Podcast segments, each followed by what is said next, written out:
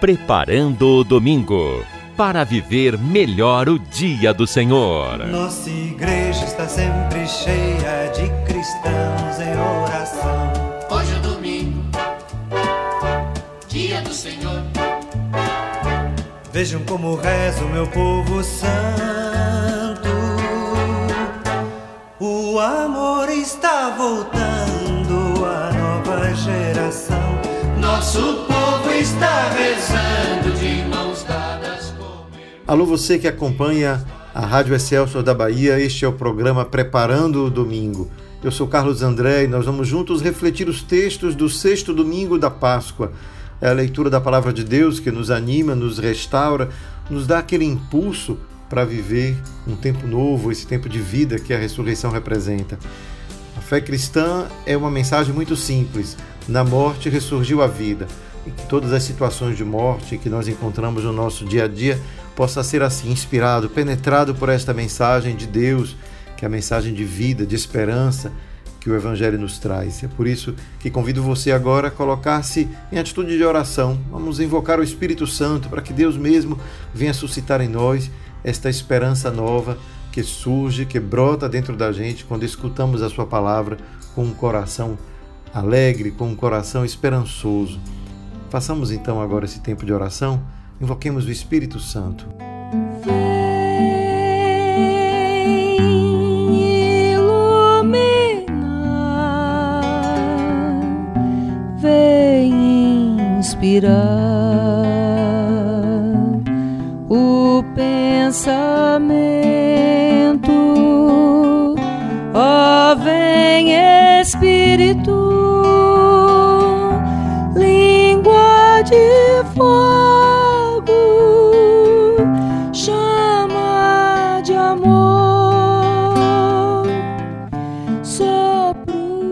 A primeira leitura de hoje é tirada dos Atos dos Apóstolos.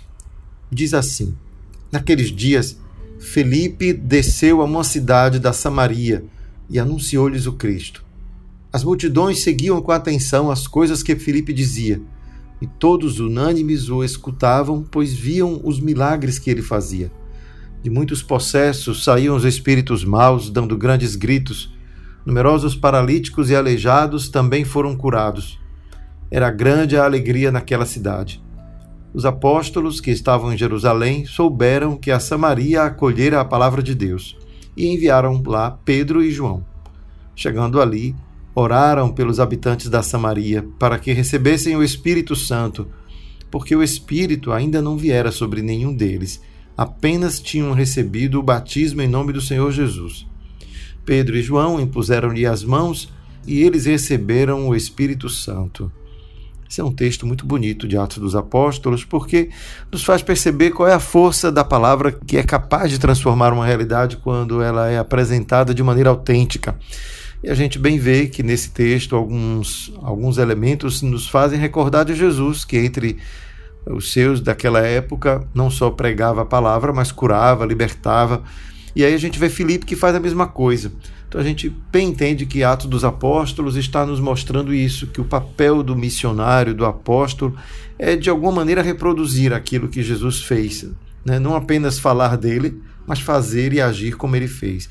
É claro que nós hoje não precisamos tomar esse texto como se ele pudesse ser reproduzido ao pé da letra, isto é, tem que ter aleijado curado, tem que ter isso e aquilo para que a palavra que a gente anuncia seja verdadeira.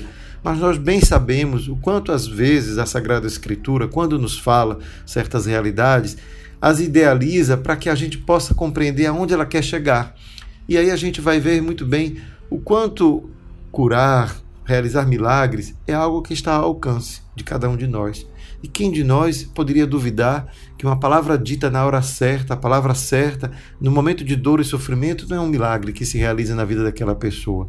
Não é um renovar da esperança que nós somos capazes de levar. Se somos motivados por Cristo e fazemos isso, é um milagre que podemos realizar. E quantas vezes são os demônios que somos capazes de exorcizar quando, ao invés da polêmica, da inveja, do orgulho, da vaidade, aquilo que divide, que destrói a alma, nós levamos uma palavra de paz, uma palavra de harmonia, uma palavra que diminui as rivalidades, mas aumenta a colaboração e a comunhão.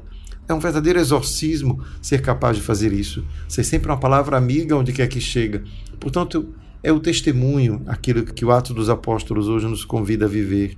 Não apenas anunciar a palavra como se ela por si pudesse dizer algo que seja persuasivo, mas vemos o quanto ela é acompanhada de gestos, estes sim, persuasivos. E aí a gente conhece bem o ditado, né?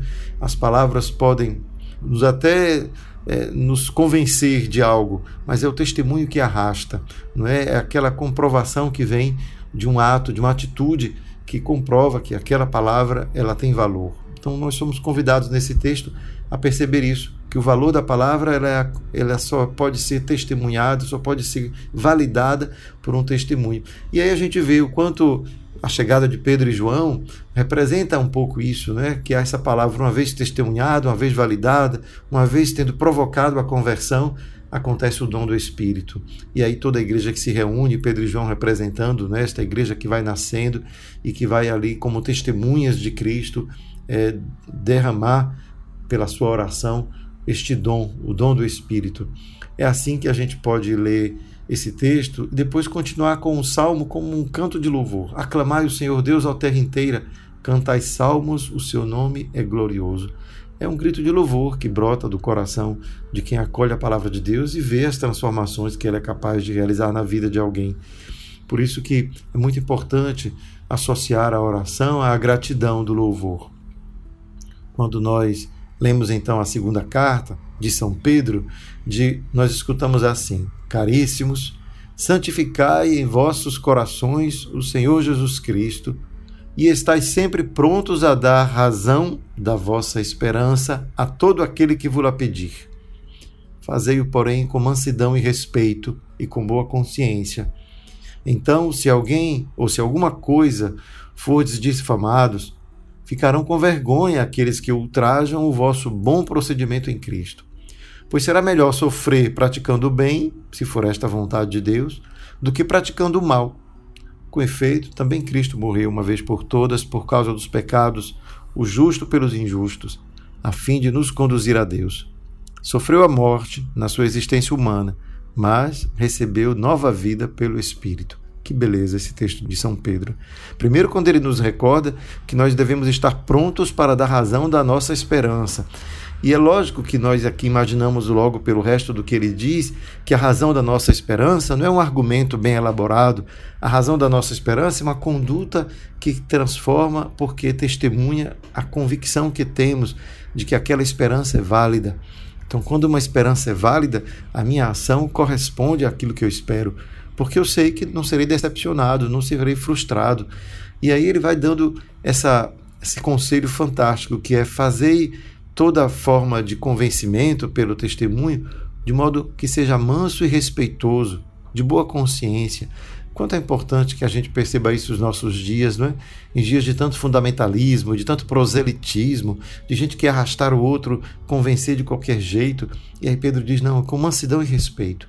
Cada um tem a sua própria consciência para dar conta a Deus. Nenhum de nós deve julgar o outro, porque quem sabe pratica uma outra religião, ou até vive a sua própria religião de outra maneira.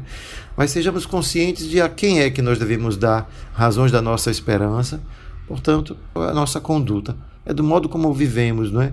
É, e é lógico que, se ao viver querendo o bem, somos ainda assim criticados, somos ainda assim, quem sabe, maltratados até por ter buscado viver corretamente, ele vai dar o conselho que é o mesmo de Jesus. Ah, se Jesus morreu sendo inocente, quanto mais nós queremos um tratamento melhor, dessa forma nós percebemos que é melhor sofrer fazendo bem do que sofrer sendo justamente perseguido, não é? Então é melhor que ser injustamente perseguido. Não tenhamos dúvida que essa é a melhor opção.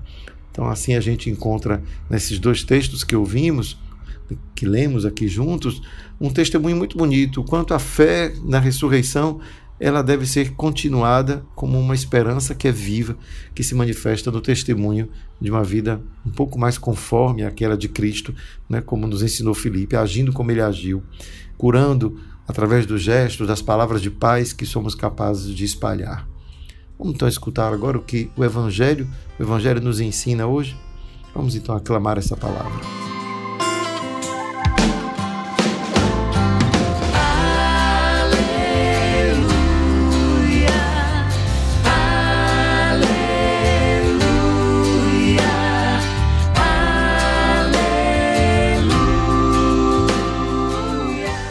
Evangelho de Jesus Cristo, segundo João. Naquele tempo, disse Jesus a seus discípulos: Se me amais, guardareis os meus mandamentos, e eu rogarei ao Pai, e ele vos dará um outro defensor, para que permaneça sempre convosco, o Espírito da Verdade, que o mundo não é capaz de receber, porque não o vê nem o conhece. Vós o conheceis, porque ele permanece junto de vós e estará dentro de vós. Não vos deixarei órfãos, eu virei a vós. Pouco tempo ainda e o mundo não mais me verá. Mas vós me vereis, porque eu vivo e vós vivereis. Naquele dia sabereis que eu estou do meu Pai, e vós em mim e eu em vós. Quem acolheu os meus mandamentos e os observa, esse me ama. Ora, quem me ama será amado por meu Pai, e eu o amarei e me manifestarei a ele. Esse Evangelho de João, ele se localiza logo depois do lava-pés, isto é, dos momentos finais da vida de Jesus. Ele faz parte daquilo que nós podemos chamar do testamento espiritual de Jesus antes da sua partida, né, da sua morte na cruz. E é bonito ver que aquilo que nós lemos foi escrito muito tempo depois que Jesus ressuscitou.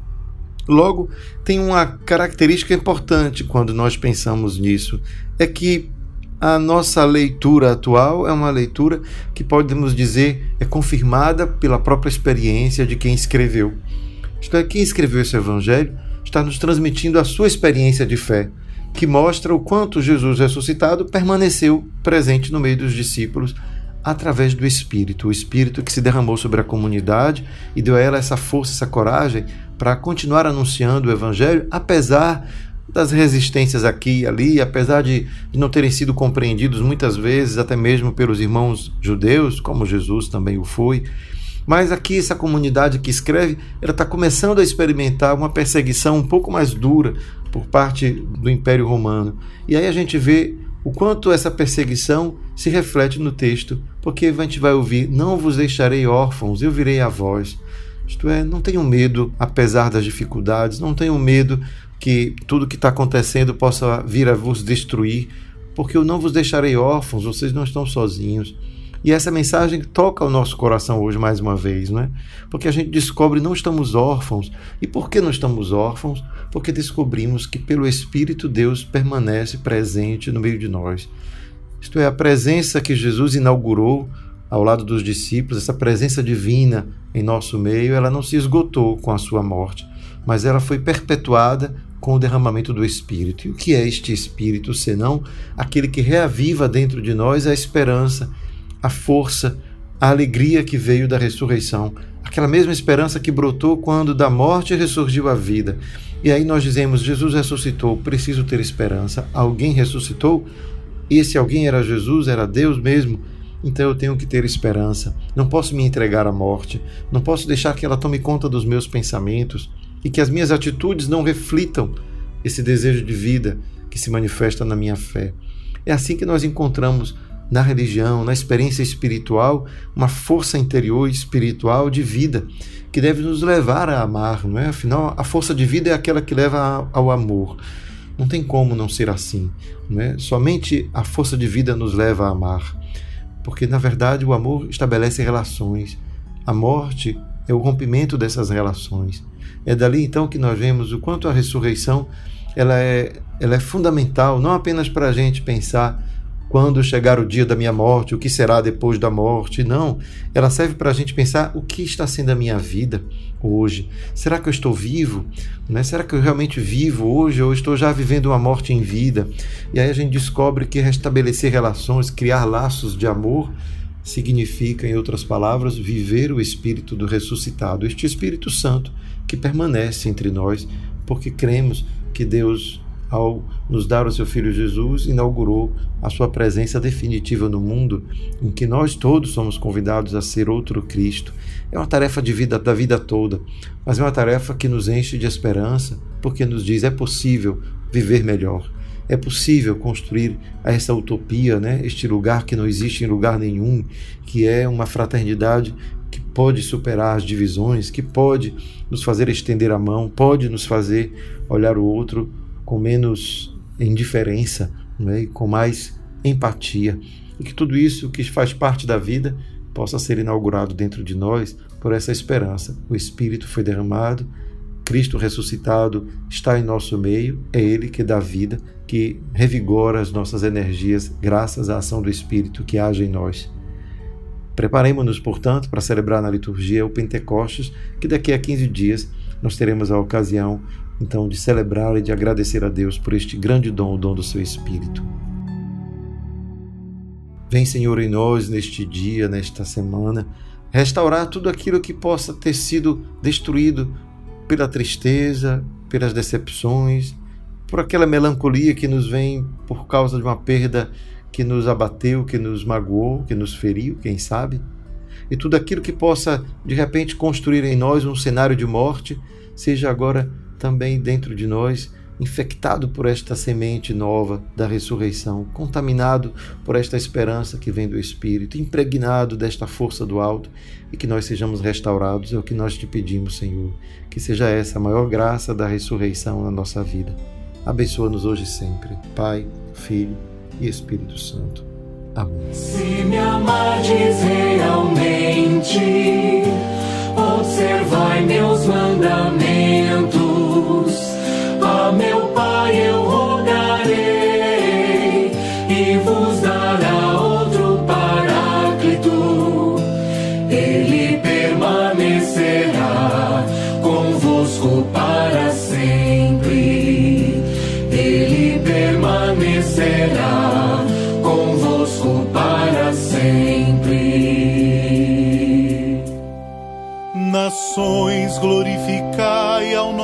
Deus anunciai em alta voz o seu louvor. É Ele quem dá vida à nossa vida e não permite que vacilem nossos pés. A meu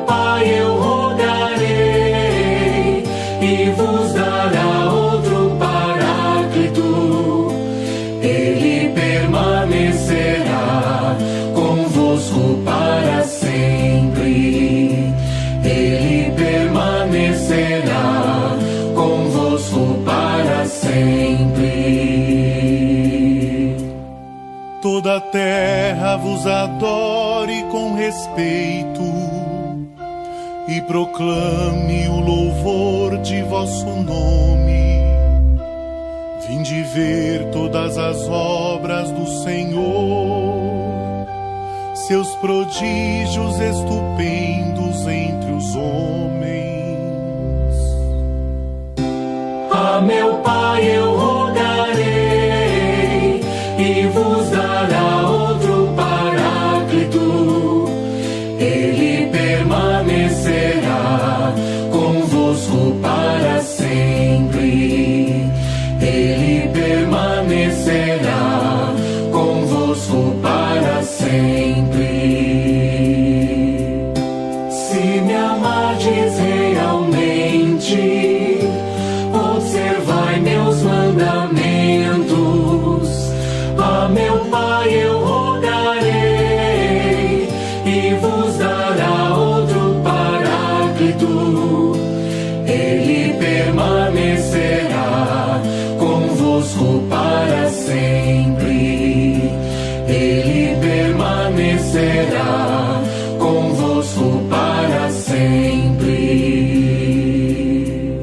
concluir o programa de hoje, deixo um convite especial a você que deseja um dia ir à Terra Santa, conhecer os lugares por onde Jesus passou na Galiléia e em Jerusalém.